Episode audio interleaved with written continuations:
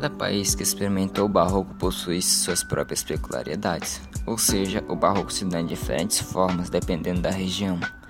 O barroco se agravou por dois fatores.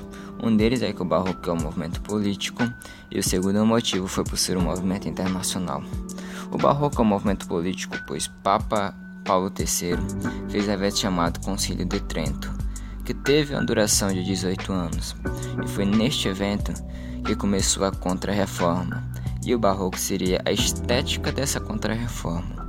Como o barroco era uma arte usada pela igreja e nesta época estava ocorrendo as grandes navegações, o Brasil foi colonizado com o intuito de catequizar os índios, ou seja, consequentemente a primeira forma de arte no Brasil foi o barroco.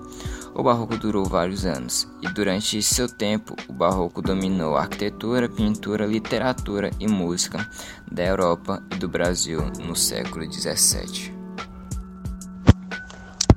das características do barroco, da arte barroca, são os contrastes, tanto na questão visual quanto na temática. Porque, ela, porque ele tem uma grande inspiração do antropocentrismo do renascimento e também do teocentrismo. Formas dinâmicas também são características do barroco. No Renascimento, as obras parecem centradas, inspiradas no Renascimento, seguindo linhas horizontais e verticais. No Barroco, as formas são mais dinâmicas, seguem linhas diagonais e fazem muitos movimentos e acabam trazendo uma sensação de uma sensação dramática para as cenas. O barroco, por essa característica, passa a ser mais intenso e emocional.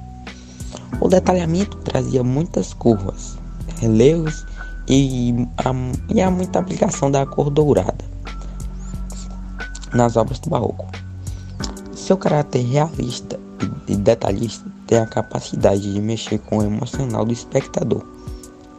O espectador realista desse estilo pode ser observado na pintura, onde se nota um contraste claro ou escuro, intensificando a noção de profundidade. Além disso, o jogo de luz conduz o espectador à cena principal. Falando um pouco dos principais pintores do Barroco, o Caravaggio foi um pintor italiano, que para muitos ele é o artista mais revolucionário do Barroco. Ele foi reconhecido pela grande expressividade de suas obras e pelo espetacular contraste entre luz e sombra. O outro pintor é o Diego Velázquez, que foi um pintor espanhol, sendo um dos maiores nomes do barroco da Europa. Ele foi um pintor da corte de Felipe IV da Espanha. E por último, irei falar do pintor, gravador e desenhista holandês Rembrandt, que também é um dos mais importantes pintores do barroco europeu. Contudo, suas pinturas só foram reconhecidas a partir do século XIX.